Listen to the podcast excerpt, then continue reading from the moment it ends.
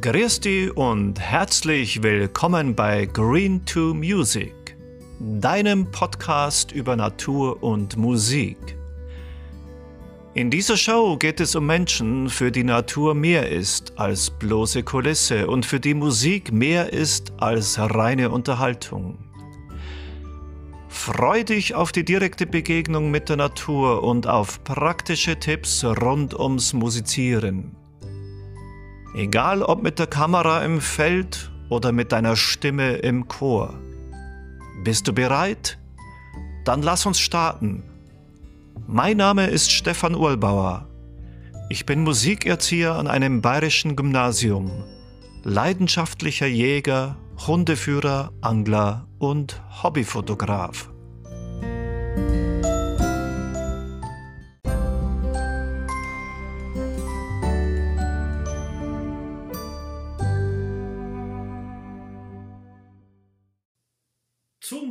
Heutigen Folge Green to Music soll es mal nicht um Musik gehen, sondern es geht heute um Natur, um ein ganz besonderes Naturerlebnis und dafür habe ich mir einen ganz lieben Kollegen eingeladen, nämlich den Max Sedelmeier. Ich darf ihn kurz vorstellen. Der Max ist in Niederbayern geboren, nämlich in Landshut im Sommer 1984 ist dort auch aufgewachsen und zwar am Stadtrand von Landshut. Er ist dann nach der 10. Klasse für ein ganzes Jahr nach Louisiana und hat danach die Oberstufe des Hans-Carosser-Gymnasiums in Landshut besucht, dort sein Abitur gemacht. Danach hat er Sport, Englisch, Medienpädagogik und interkulturelle Kommunikation studiert. Also der Mann ist breit aufgestellt und ich freue mich sehr, Max, dass du da bist. Grüße dich. Die Freude ist ganz bei mir. Danke für die Einladung. Grüß dich. Gerne. Ja, Max, äh, wir wollen ja heute eben, wie schon erwähnt, über ein besonderes Naturerlebnis sprechen, nämlich das Klettern am natürlichen Fels. Und da ist eigentlich meine erste Frage, äh, wie bist du eigentlich zum Klettern gekommen? Ja, das ist äh, eigentlich eine ganz verrückte Geschichte. Denn ähm, als Landshuter, da hat man keinen natürlichen Fels in der Gegend und äh, auch im Sportstudium habe ich mich eigentlich nie so aufs Klettern eingelassen. Mir war das Klettern an künstlichen Wänden und farbigen Griffen immer suspekt und das habe ich einfach links liegen lassen. Und dann hat äh, ein Kollege von, ähm, ja, also ein Lehrerkollege, ist der Mann von einer Kollegin aus unserer Schule, mich mal aufgefordert, zum Klettern mitzukommen. Und ich bin da eher widerwillig hingegangen, aber ich habe den, den Kollegen halt so gern gemocht. Und dann habe ich gefragt, was brauche ich dafür? Und hat er gemeint, eigentlich nichts, nur eine alte Jeans. Das hat mir dann schon gefallen. Und dann sind wir zum Hennenkugel gegangen und ähm, dann war ich schon ganz erstaunt, dass da plötzlich im Wald ein monsterhafter, riesengroßer Felsblock auftaucht. Das hätte ich nicht erwartet. Der stand dann so drohend vor uns und er meinte dann einfach, also er ist vorgestiegen, sah sehr elegant aus und er meinte einfach, jetzt, jetzt bist du dran, Max, auf geht's. Und ich bin da wirklich ins, ins, ins kalte Wasser geworfen worden. Ich bin dann hochgeklettert ähm, und ähm, habe noch nie einen Klettergurt angehabt und hatte danach wirklich Angst, also das muss ich zugeben. Ähm, und habe dann den, den Michael, so heißt er, nicht mehr gesehen und ähm, bin dann mit letzter Kraft, also todesmutig hochgeklettert, konnte nicht mehr. Meine Arme waren schon richtig äh, ja, angespannt und konnte mich auch nicht mehr festhalten und war völlig am Ende mit den Nerven. Und er meinte, setz dich jetzt in den Gurt rein ich habe mich einfach nicht getraut. Dann bin ich so klammernd am Felsen gehangen, bestimmt fünf Minuten, bis ich nicht mehr konnte. Dann habe ich losgelassen und dann hat er mich halt abgeseilt. Das waren so 17, 18 Meter. Und es war dann einfach ein Gefühl der Erleichterung und das, äh, wunderschönes Gefühl, das geschafft zu haben auch.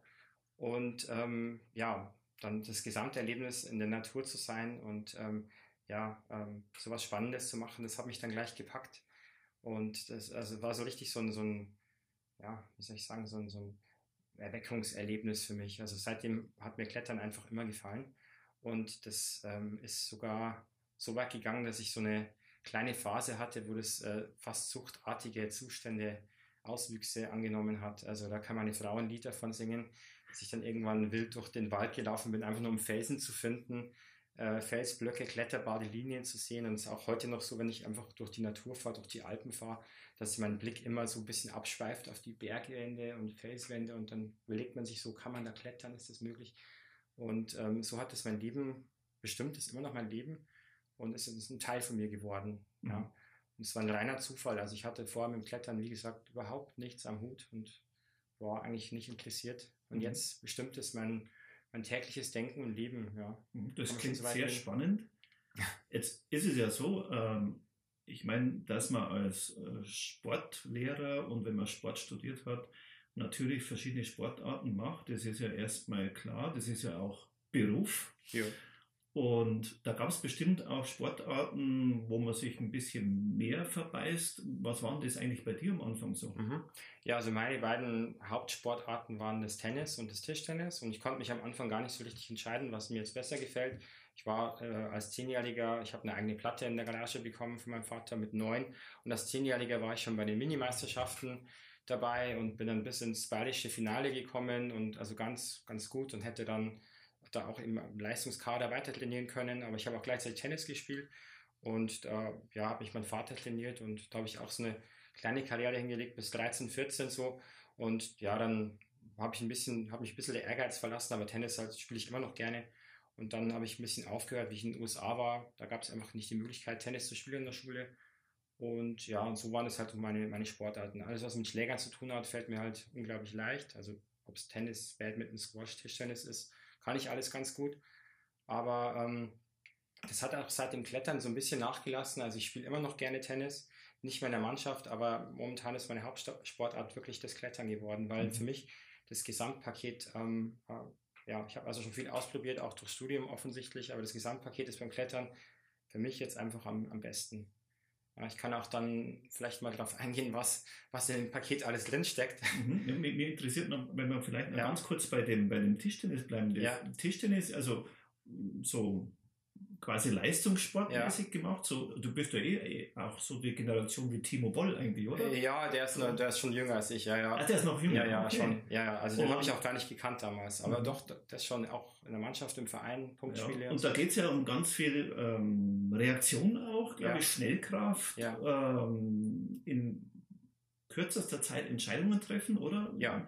Kann man so Tischtennis irgendwie beschreiben kann, oder die Faszination vom Tischtennis? Kann, kann man schon machen, ja. Also ähm, es geht vor allem viel Ballgefühl. Also man bekommt ein automatisches Gespür, wie man den Schlägerwinkel so einstellt oder halt, den Schläger halten muss. Man muss wahnsinnig schnell sein. Das Tischtennis ist einer der schnellsten Sportarten eigentlich, ja. Wird auch ein bisschen so belächelt, also man ist so an der Platte, aber wenn man Tischtennis richtig spielt und gescheit spielt, dann ist man danach total fertig, dann hat man echt mhm. Sport gemacht. Also man muss sich da auch äh, davor dehnen und ein bisschen aufwärmen. Mhm. Wie ähm, muss man sich da so, so eine Trainingseinheit vorstellen im Tischtennis? Ähm, ja, also man spielt sich mit einem ungefähr gleich guten Spieler ein, Freund aus der Mannschaft vielleicht, und dann kommt irgendwann der Trainer an die Platte und dann spielt man mit dem halt Konterbälle, Vorhand, Rückhand. Das schaut dann so ein bisschen aus wie bei Forrest Gump, wo man wahnsinnig schnell Bälle hin und her schießt und möglichst keinen Fehler macht. Und dann gibt es halt je nach Trainingsschwerpunkt verschiedene Möglichkeiten. Also man trainiert vielleicht beim Rückhand-Topspin-Schlag, der halt sehr schwer ist in der Ausführung. Oder man geht mal an so einen Ballroboter und schlägt einfach mal 500 Bälle, so 500 Ballwechsel halt quasi durch. Ähm, der wird einfach voreingestellt. Mhm. Topspin annehmen zum Beispiel, man schlägt Konterschläge einfach. Genau, also viel Wiederholung. Viel auch. Wiederholung. Also das ja. ist ja, einschleifen, einschleifen, einschleifen. Genau, also da gibt es durchaus Parallelen dann doch zur Musik. Ja, ja, ja. Das doch, ist ja bei doch. uns ähnlich. Und dann wurde sozusagen der Ball etwas größer ja. und das Feld auch und ja. du hast die Platte verlassen und bist eher nach draußen. Genau. Ähm, war das dann eher halt so die Sehnsucht, dass, dass man irgendwie an, an der frischen Luft sich anders bewegt oder? Boah, das kann ich vielleicht das weiß ich ehrlich gesagt nicht. Äh, könnte schon sein. Also mir, ich bin schon lieber draußen. Also da hast du schon einen Nerv getroffen bei mir, ja. Mhm. Ähm, es hat vielleicht auch mit meinem Vater zu tun. Der hat auch in der Mannschaft gespielt Tennis und ich hatte einfach die Möglichkeit, bei uns in der Nähe gab es einen Verein, da mal zuzuschauen, bei den Punktspielen mitzufiebern, wenn er irgendwie Clubmeisterschaften war im Finale. Äh, das war für mich ein Highlight. Da saß ich auf der Bank und habe meinem Vater halt einfach die Daumen gedrückt und äh, oder Daumen gehalten und dann bin ich halt auch irgendwann selber auf den Platz gegangen und Bälle geschlagen und dann hatten wir eine Garage ähm, mit also einer schönen geraden Wand und da habe ich dann den ganzen Tag dagegen gespielt. Mhm. Also immer wieder einen Ball genommen und stundenlang gegen die Garagenwand gespielt. Und das hat mir einfach Spaß gemacht. Und ja, dann ging es auch ganz schnell. Dann bin ich halt ähm, zum großen Verein gegangen in Landshut, das war der Rot-Weiß und da halt in die Mannschaft und mhm. habe halt da meine, meine Punktspiele gemacht. Und ja, es ist einfach ähm, okay, ähnlicher also, Sport, aber ja. ja. Also immer schon irgendwie dieses Interesse am Ballsport mhm. und das ist ja auch so ein Sport, wo man quasi einen Gegner hat. Ja. Ja. Und jetzt kommt also da dieses merkwürdige und schöne auch Erlebnis hier im Bayerischen Wald. Du kommst zum Klettern, das du eigentlich so gar nicht auf dem Schirm hattest. Ja. Und gibt es da eigentlich äh, Parallelen zu diesen früheren Sportarten zum Tischtennis oder zum Tennis? Oder unterscheidet sich das gänzlich? Also ich würde schon eher sagen, dass sich es gänzlich unterscheidet. Ähm, Gerade der Punkt, also man hat einen Gegner, hat man beim Klettern nicht, man hat da nur Sicherungspartner, dem man unbedingt vertrauen muss, ähm, die einen äh, unterstützen. Und ähm, es ist äh, eigentlich so, dass man beim Klettern selbst alleine ist. Also man, man ist ja man muss die Wand hochklettern, also eine sehr klare Aufgabe. Mhm. Also der Fels steht vor dir und sagt, äh, schaffst du es da hoch oder nicht? Gefällt mir auch schon. Und während des Kletterns ist man für sich alleine eigentlich. Man muss halt diese Route bewältigen, die Kletterschwierigkeit schaffen, sich der Schwierigkeit stellen. Aber dann, wenn das Klettern vorbei ist, wie nach längerer Route, vielleicht nach zwei, drei Minuten, man wird abgeseilt und dann hat man Zeit, einfach zu reden, zu ratschen, sich hinzusetzen, Kaffee zu trinken. Mhm. Das ist total gemütlich, total entspannt und äh, eher so kameradschaftlich zu sehen. Und das ist jetzt bei den anderen Sportarten eher nicht so gewesen, finde mhm. ich. Jetzt interessiert mich noch, ähm, weil du sagst, der Fels ist dann vielleicht eher der Fels äh, mhm. der Gegner mhm. oder ist man selbst sein eigener Gegner, weil man irgendwie ja. gegen sich kämpft? Ja, ja, voll. Also, also der Fels ist natürlich nicht der Gegner. Äh, das, das kann man so nicht sehen. Also man ist ja totaler Naturliebhaber.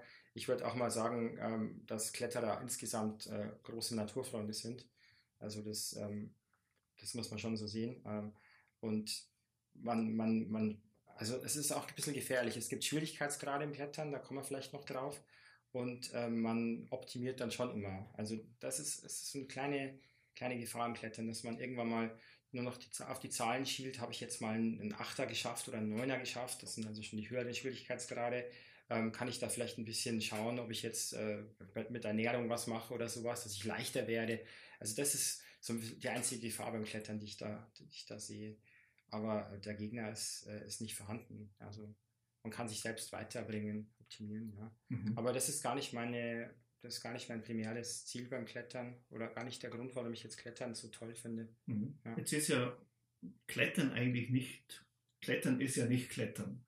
Da gibt es ja sehr viele verschiedene oh, ja. Ausprägungen. Also mhm. wenn man an, an Klettern denkt, so als Laie wie ich, dann denkt man vielleicht äh, an Erstbesteigungen von irgendwelchen Wänden oder Erstbesteigungen von Bergen oder man denkt an extreme Touren wie jetzt halt im Himalaya oder mhm. sowas. Mhm. Ähm, welche unterschiedlichen Spielarten vom, vom Klettern gibt es denn eigentlich so, so? Ja, also es ist natürlich eine ganz, ganz gute Frage. Wenn man von irgendwas spricht oder irgendwas spricht, muss man erstmal eine kleine Begriffsanalyse durchführen. Das, das hätte ich jetzt beinahe vergessen. Ich sage immer Klettern und äh, was meine ich genau damit? Gell?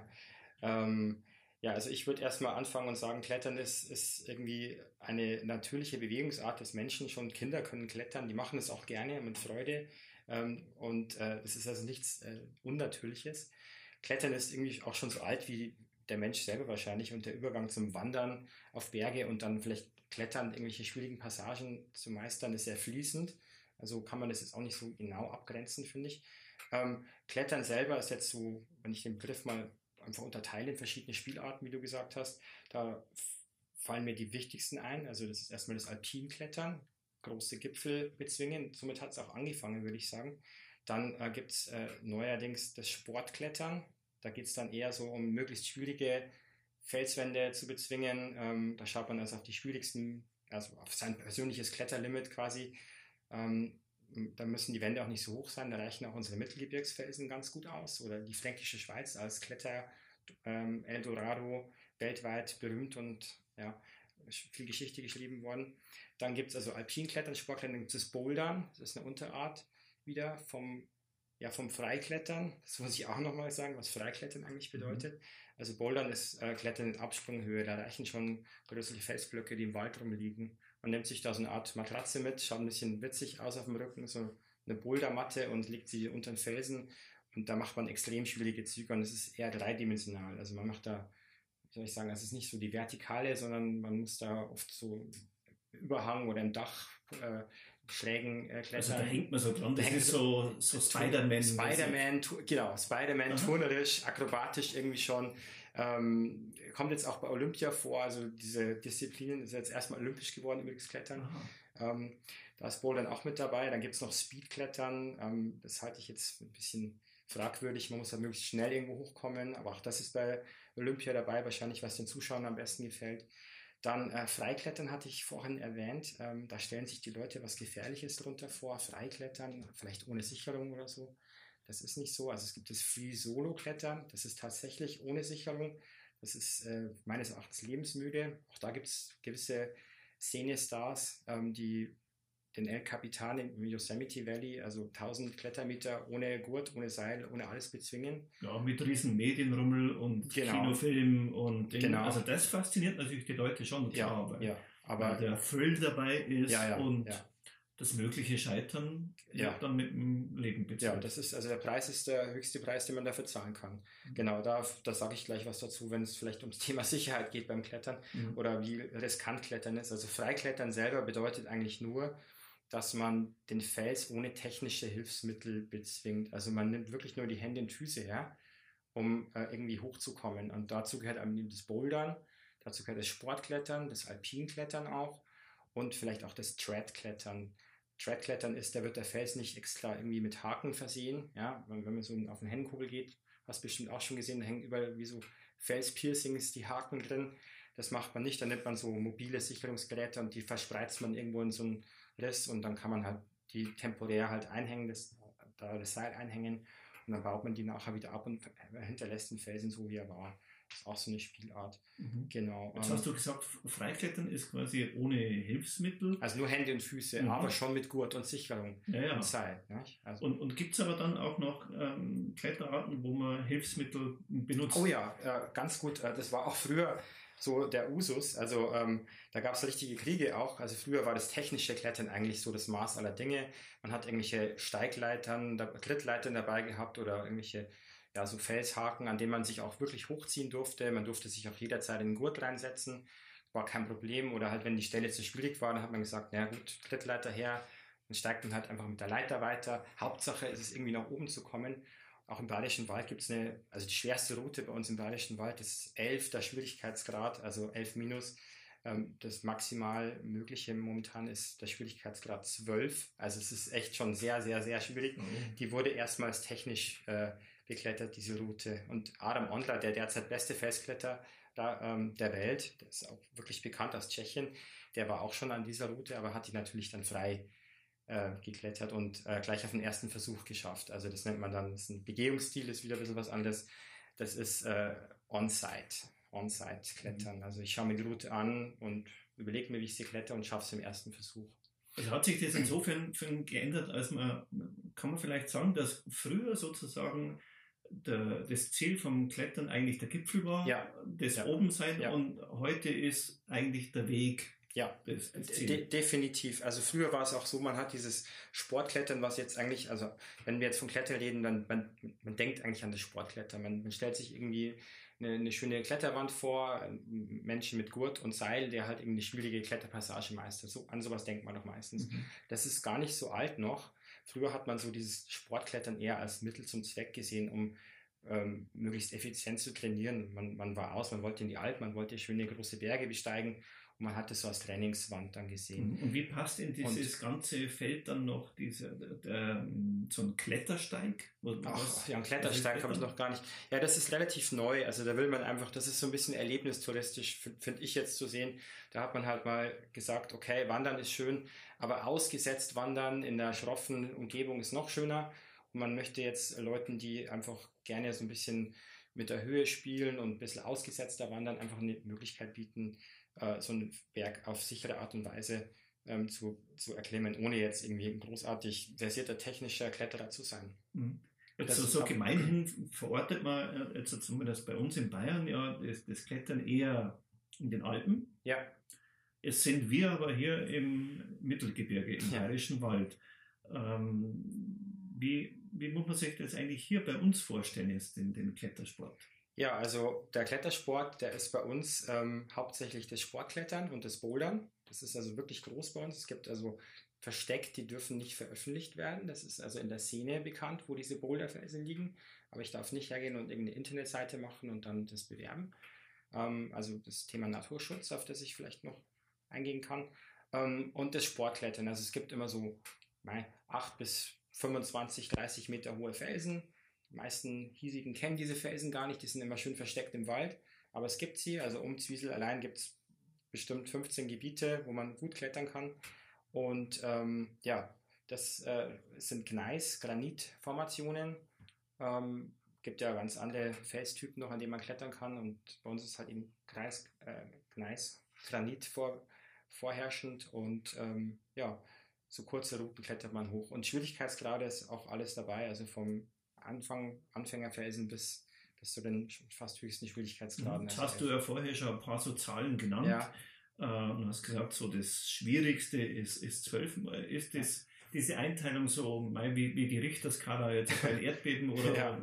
wie, wie, wie Also ich würde ja nicht, ich würde nicht sagen, das ist eine lineare Skala so.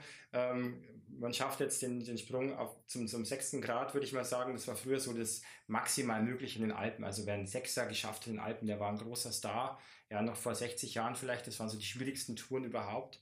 Ähm, und jetzt, ähm, ja, mit ein bisschen Training, ein bisschen sportlicher Veranlagung schafft man Sechster relativ schnell. Ähm, und dann wird es aber immer schwieriger. Also äh, ich trainiere jetzt seit fünf, sechs Jahren mehr oder weniger leistungsorientiert. Also ich habe jetzt keine großen Ziele im Klettern, aber mir macht es halt Spaß, ich möchte auch besser werden. Und dann kommt man dann vielleicht zu den achten Grad und vielleicht mal eine neuen Minus schaffen. Das ist schon das Allerhöchste für mich jetzt persönlich. Ähm, wenn man früher anfängt, dann, dann kann man auch mehr schaffen, aber es wird immer, immer schwieriger. Und den zwölften Grad, den haben jetzt bis jetzt ähm, zwei Menschen für sich reklamiert. Das ist aber noch nicht bestätigt, weil es muss ein zweiter Mensch herkommen und sagen, ja, das ist ein zwölfter Grad. Das ist nämlich auch interessant beim Klettern. Da gibt es ähm, das wird von der Szene quasi selbst bestätigt und korrigiert, wie schwer eine Route ist. Also jemand begeht eine Route, macht die Erstbegehung und sagt, also ich habe jetzt schon so und so viele Routen im 8. Grad geschafft und das war deutlich schwieriger, es müsste eine 8 plus oder eine 9. Und dann muss noch ein zweiter kommen und sagen, jawohl, also das ist wirklich so schwer und dann wird der Grad bestätigt und etabliert. Also es ist auch interessant, dass das von der Szene selbst quasi mhm. reguliert wird, wie, wie schwer eigentlich was ist. Ja. Das heißt also, es ist durchaus vorstellbar, dass jetzt nach der 12 auch noch eine 12 Plus ja. kommt ja. oder eine 13 oder vielleicht lässt man die 13 aus. Ich weiß nicht, wie weit Aberglaube verbreitet ist mit der Klettern. Das weiß ich auch nicht. Aber also sagen wir mal so, der beste Kletterer, der sein Leben lang trainiert und ein Ausnahmephänomen ist, der sagt, also er kann nicht mehr schaffen als die 12. Er kann sich vorstellen, und ich habe schon Schwierigkeiten damit, mir das zu, äh, vorzustellen, aber wahrscheinlich wird auch das irgendwann mal Geschichte sein und es wird ein neuer Grad eröffnet. Ja. Okay. Max, jetzt hast du ja am Anfang ja so schön erzählt, dass es eigentlich für dich, ja, ich glaube, so ein ganz emotionales Erlebnis oh, war. Ja, ja, ja. Und, und du hast auch erwähnt, dass du ja doch so ein bisschen Respekt hattest davor, dass du dich in den Gurt setzt und so. Äh, hast du eigentlich Höhenangst? ja, ja, definitiv. ich habe Höhenangst, ja. Oh, das ist aber jetzt schon ein großer Widerspruch. Also Höhenangst und du kletterst drauf wegen ja. der Höhenangst oder? Ah ja, auch. Also sagen wir mal so, ich, ich würde mal sagen, so ein äh, Höhenangst ist nicht gleich Höhenangst. Also man kann eine, eine Panik haben und man kann äh, sich total blockieren, wenn man klettert. Äh, Soweit ist es bei mir nicht. Ich würde sagen, eine gesunde Portion Höhenangst haben vielleicht alle Menschen. Das ist ja evolutionär auch sinnvoll. Ähm, aber also mich gruselt es dann schon immer, wenn ich runterschaue oder wenn ich jetzt eine alpine Tour mache. Ich war letztes Jahr mit einem Spitzel am Wilden Kaiser. Da geht es halt einmal 20 Seillängen hoch. Also es sind mehrere hundert Klettermeter, wo man ausgesetzt im schwierigen Gelände klettern muss. Und wenn man da ähm, runterschaut und dann sieht man halt, wie weit es da runtergeht, dann, dann habe ich schon Respekt und auch ein bisschen Angst davor. Das geht sich schon zusammen, weil man beim Klettern erstens meistens nach oben schaut und weil man sofort und wirklich sofort in einen Flow-Zustand gerät. Also ich habe noch nie was erlebt, also kann man es bei Schachspielern vielleicht vorstellen, dass die vom ersten Moment an konzentriert sein müssen, aber auch beim Klettern ist so, wenn ich anfange, dann bin ich sofort gefangen von der Aufgabe, ähm, eine schwierige körperliche Anstrengung halt eben zu meistern. Also es ist wirklich anstrengend und gleichzeitig auch ähm, ähm, voll konzentriert bleiben zu müssen. Man will ja keine Fehler machen. Mhm. Ähm, auch wenn, wenn das, was man macht, subjektiv gesehen, auch objektiv gesehen sehr sicher ist, je nachdem, welche Spielart vom Klettern man ja betreibt. Also Free Solo würde ich jetzt für mich ausschließen, mein Leben mhm. lang, das mache ich nicht. Habe ja auch zwei Kinder. Aber ähm, ähm, also man, man, man darf, man muss schon konzentriert bleiben. Also man darf mhm. nicht, ähm, nicht Unsinn machen. Und man ist dann eben sofort von der Aufgabe gefangen man vergisst alles andere. Also dieses Flow-Erlebnis, eine, eine, Tätigkeit aufzugehen, ist ja was Wunderschönes. Also Flow, das ist natürlich so ein riesen Glückserlebnis. Das ist ein Glückserlebnis. Das ist ein Aufgehen in der, in der Tätigkeit, in dem, was man macht. Alles andere wird ausgeblendet. Das ist ein Zustand, wo man hellwach ist, äh, sehr konzentriert ist und wo man sofort alle Probleme, die man vielleicht hat oder Alltagssachen sofort abschüttelt. Also wenn ich zum Klettern gehe, dann bin ich sofort entspannt und mhm. sofort ähm, in einer anderen Welt und das, das fasziniert mich. Das ist eine der, der, der, der Sachen im Gesamtpaket des mhm. Kletterns, die, die ich glaube, die jeder Kletterer so auch so sagen würde. So ein Flow erreicht man aber, glaube ich, schon nur, wenn man dann auch, sagen wir mal, die richtige Mitte trifft. Also mhm. ich, ich stelle mir jetzt mal vor, wenn, wenn, die, die, wenn die Route zu leicht wäre, mhm. Dann würdest du wahrscheinlich auch in keinen Flow kommen, weil das geht halt irgendwie so. Und wenn es aber dann zu schwer wird, äh, könnte ich es mir auch schwierig vorstellen, weil dann verzweifelt man wahrscheinlich irgendwie. Ja, also verzweifeln kann man durchaus, wenn es zu schwer wird, wobei die Aufgabe schon auch reizt dann, also man will ja auch was Schweres schaffen. Und vielleicht, weiß ich nicht, also es stimmt zwar schon, man soll die passende Aufgabe haben, das hat doch dieser ungarisch-amerikanische Psychologe, ich glaube, Michaili. Michaili, genau, genau, den schwierigen Namen, äh, so mhm. gesagt, so definiert, aber auch leichtes Klettern kann wunderbar flowig sein, um mal ein neues mhm. Adjektiv zu gebrauchen, weil man dann einfach die andere Dimension des Kletterns, also ich sage mal, das ist wie Wandern. Ein Wanderer hat ja auch so eine Art Tritt, äh, also Trott irgendwie, man, man hat eine schöne Natur, man geht weiter, man, man bewegt sich an der frischen Luft. Beim Klettern ist es auch so, es ist nur viel schwerer und ich würde sagen viel schöner. Man ist ausgesetzt, also äh, brutal, die Landschaft ist überwältigend, also der wilde Kaiser, mhm. ja, 100 Meter hohe Fels, Klippen vor einem und man hat es die ganze Zeit um sich herum, also ein wahnsinniges Panorama. Und äh, wenn man so leichte Routen klettert, dann geht es halt schnell und man kommt da auch in so eine Art, äh, ja, so eine Art Bewegungsmuster rein und auch das geht. Ja, mhm. Also Flow ist eigentlich immer beim Klettern. Mhm. Immer.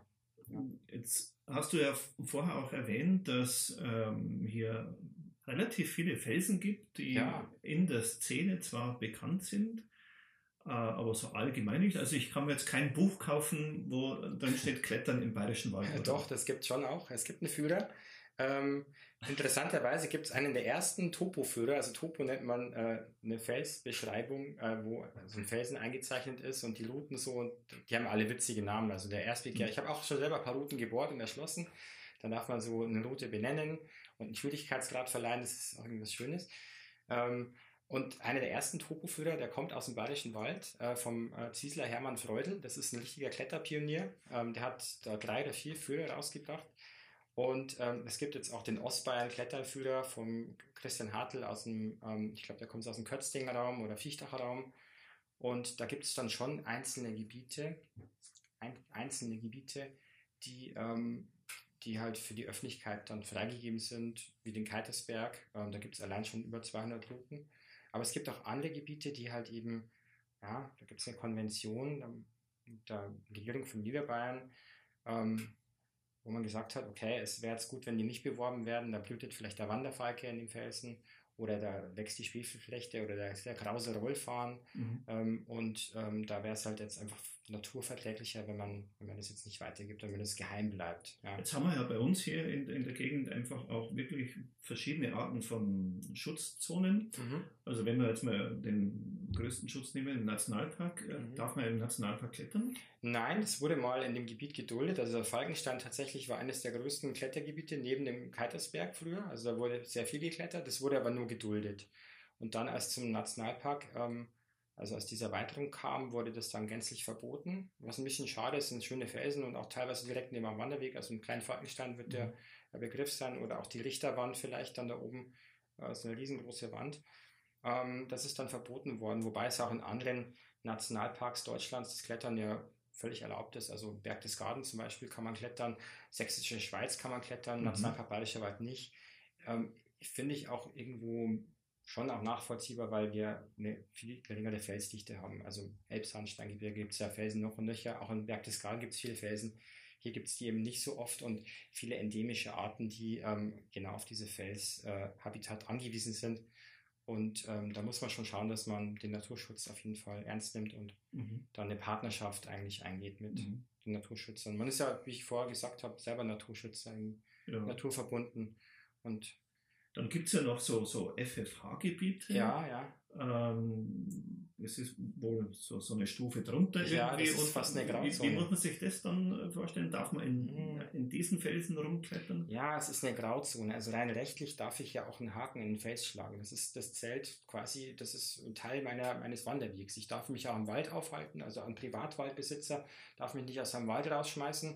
Das ist unser Betretungsrecht, das wir in Bayern haben. Wir genau. dürfen den Wald nutzen und die Natur. Ganz, ganz genau so ist es. Und der Felsen gilt als erweitertes Betretungsrecht. Also ich kann den Felsen auch betreten und wenn es dann notwendig ist, dass ich den irgendwie absichere, um nicht zu sterben dabei, dann dürfen auch Haken reinkommen. Aber das kann natürlich eben auch im Einzelfall zu Konflikten kommen. Und gerade so im FFH-Gebiet äh, ist es schnell mal passiert, dass dann das Landratsamt oder die zuständige Naturschutzbehörde den Felsen dann sperrt und das Klettern verbietet.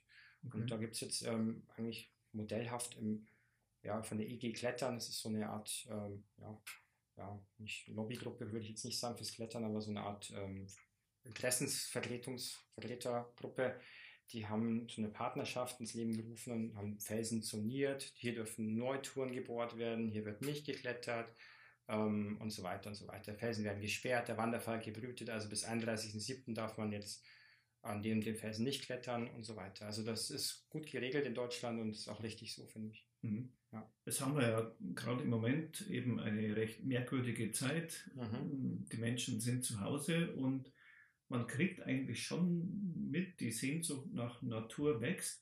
Ähm, hat man das irgendwie gemerkt im letzten Jahr, dass also auch die Frequenz an unseren heimischen Kletterfelsen mehr wurden? Ja, also Klettern ist eine absolute Boomsportart. Es ist ja olympisch geworden, wie gesagt. Ähm, und äh, ja, also es gibt immer mehr Klettererinnen, also Kletterer, Kletterinnen und ähm, das hat man schon gesehen, dass in den veröffentlichten Gebieten einfach mehr los ist. Also im Rieder in Felsen, bei Bodenmais beispielsweise, da ist es nicht selten so, dass da mal 20, 25 Leute ähm, zusammenkommen und gemeinsam klettern. Mhm. Ja. In Corona-Zeiten war das dann nicht der Fall. Also da durfte man ja nicht raus in der ersten Lockdown-Phase. Und jetzt äh, kann man klettern schon auch zu zweit zum Beispiel ganz Corona-tauglich oder Corona, soll ich sagen. Äh, also zu sicher. zweit müsste, muss man ja eh sein, weil genau. einer sichern muss sozusagen. Ja, genau. Und mhm. Abstand kann man am Boden auch ganz gut halten. Mhm. Das haut dann schon wieder hin. Ja. Okay. Genau. Ähm, und also, wie, wie, gesagt, Nationalpark, hast du gesagt, ist jetzt im Moment außen vor, obwohl es ja in den anderen Nationalparks mhm. Erlaubt ist, weil du gesagt hast, okay, das konzentriert sich auf wenige. Könnte man da vielleicht doch irgendwie noch eine Regelung treffen? oder wenn du sagst, eine Interessensvertretung gibt es irgendwie? Ja.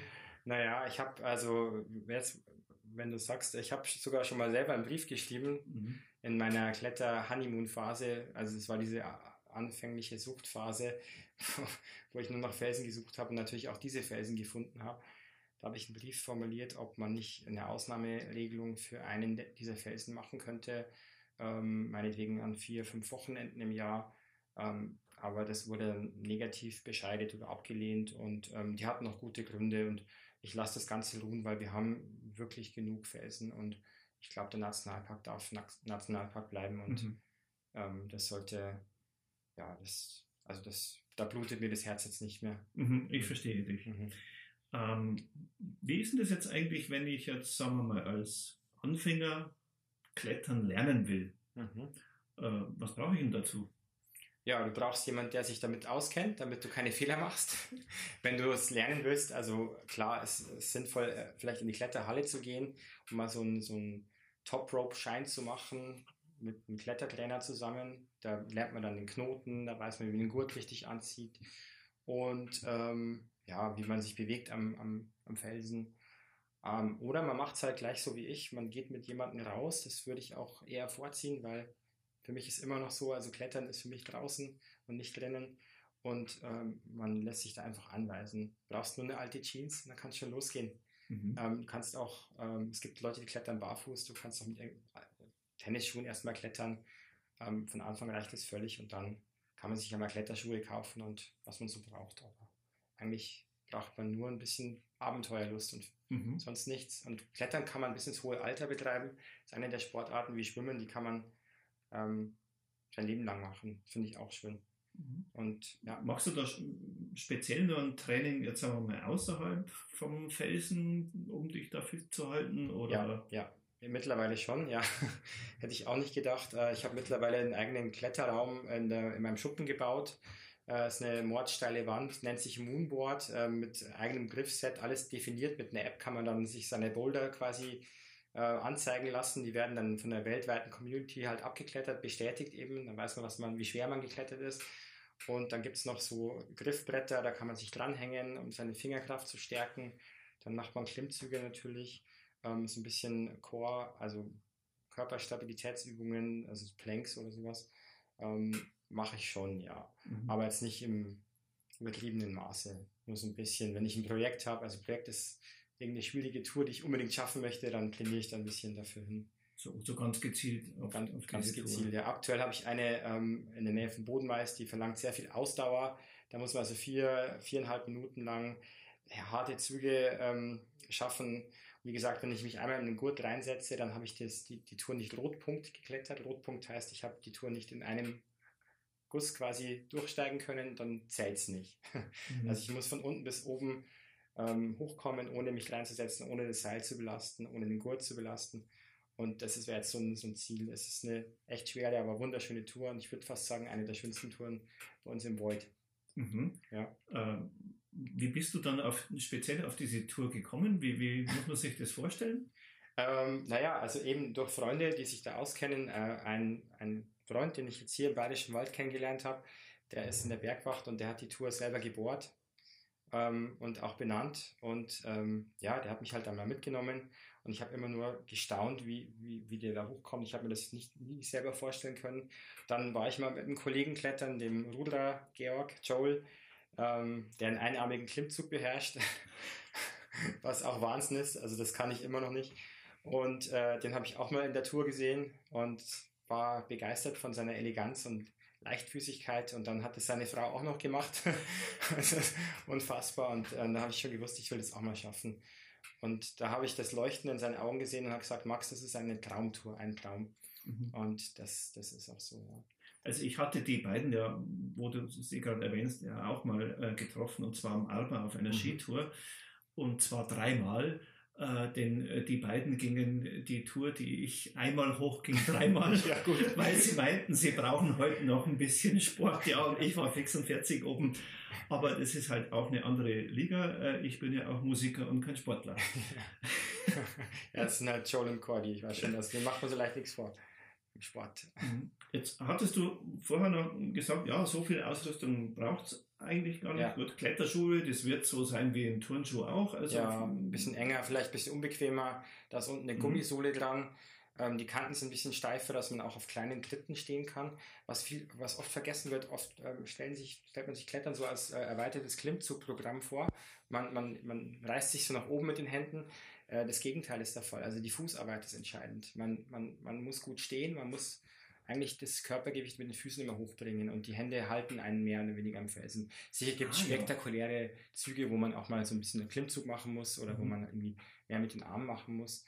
Aber eigentlich sind es die Füße. also eigentlich klettert man schwerpunktmäßig von unten und, ja. und mit den Armen hält man sich fest, ja. dass man nicht runterfällt. Ja, definitiv. Und das lernt man erst. Das sagt dann auch am Anfang immer jeder, schau auf die Füße, schau nach unten aber man glaubt es irgendwie nicht. Und man ist am Anfang fix und fertig, weil, weil die Arme zulaufen, sagt man immer. Also man, man bekommt einen Pump, heißt es immer in der Klettersprache. Und dann kann man nicht mal mehr irgendwie, beim ersten Mal klettern konnte ich dann nicht mal mehr irgendwie meine Arme richtig schließen. Und beim ersten Mal Hallenklettern konnte ich mein, mein Duschgel nicht mehr halten. So, also ich hätte, ich hätte nichts, nichts machen können mit der Hand mehr. So, so zu voll, also blockiert waren die Hände danach. Ja. Ich habe das auch mal probiert vor, vor vielen Jahren bei uns in der Halle und äh, es hat mir zwar viel Spaß gemacht, aber wie du sagst, mit den Unterarmen, also mhm. das ist natürlich so, gerade für mich als äh, Klavierspieler, mhm. äh, diese Greifbewegung, das passiert ja ganz viel mit diesen langen Fingermuskeln, die im Unterarm Mhm, sind. mhm, genau, so ist es. Und äh, genau die kann ich eigentlich fürs Klavierspielen gar nicht brauchen.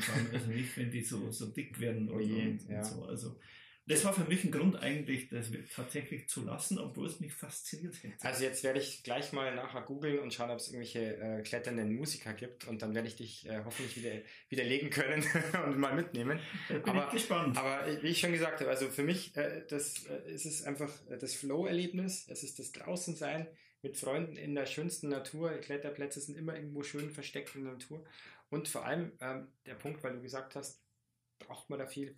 Ähm, es ist so ein bisschen das Bedürfnislose, äh, Bedürfnislosigkeit beim Klettern. Ähm, Mhm. ein schöner Tag für mich, ein gelungener Tag mittlerweile ist ein Tag, wo ich draußen bin, kletter, mich in den Wald setze, ähm, vielleicht den ganzen Tag zusammen bin mit Leuten, meinen Kaffee trinke und das mehr brauche ich nicht. Und dann, ich habe einen wunderschönen, glücklichen Tag gehabt. Ähm, ich muss nichts konsumieren, ich muss nichts äh, anderes erleben. Und das ist auch schön beim Klettern, finde ich. Also das ist, ähm, ja, viele sagen ja, Klettern ist schon eine Art Lebenseinstellung. Ähm, und äh, so ein bisschen in Richtung kann ich mir das, kann ich mir das auch vorstellen. Also es gibt ja Leute, die dann einfach mit ihrem Wohnwagen rumfahren und dann eigentlich nicht viel machen, außer klettern gehen. Und man, man stellt sich das immer so ein bisschen, ja, so fast langweilig vor, immer das Gleiche zu machen, aber Mhm. ähm, man ist ähm, wahnsinnig zufrieden, wenn man, wenn man das macht. Also Ich könnte mir aber auch vorstellen, dass es eigentlich doch immer anders ist. Ja, jeder Fels ist anders, klar.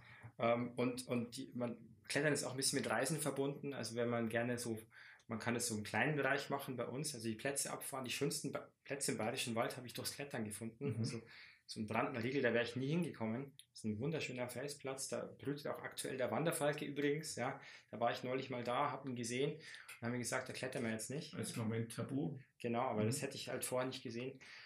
Und ähm, ja, also das Rumkommen ist, ist Mhm. schon schön.